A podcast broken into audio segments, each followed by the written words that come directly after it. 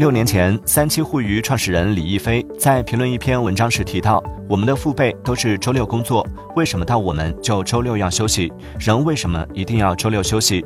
该言论引发热议。对此，三七互娱方面回应称，近年来三七互娱一直实施周末双休制度。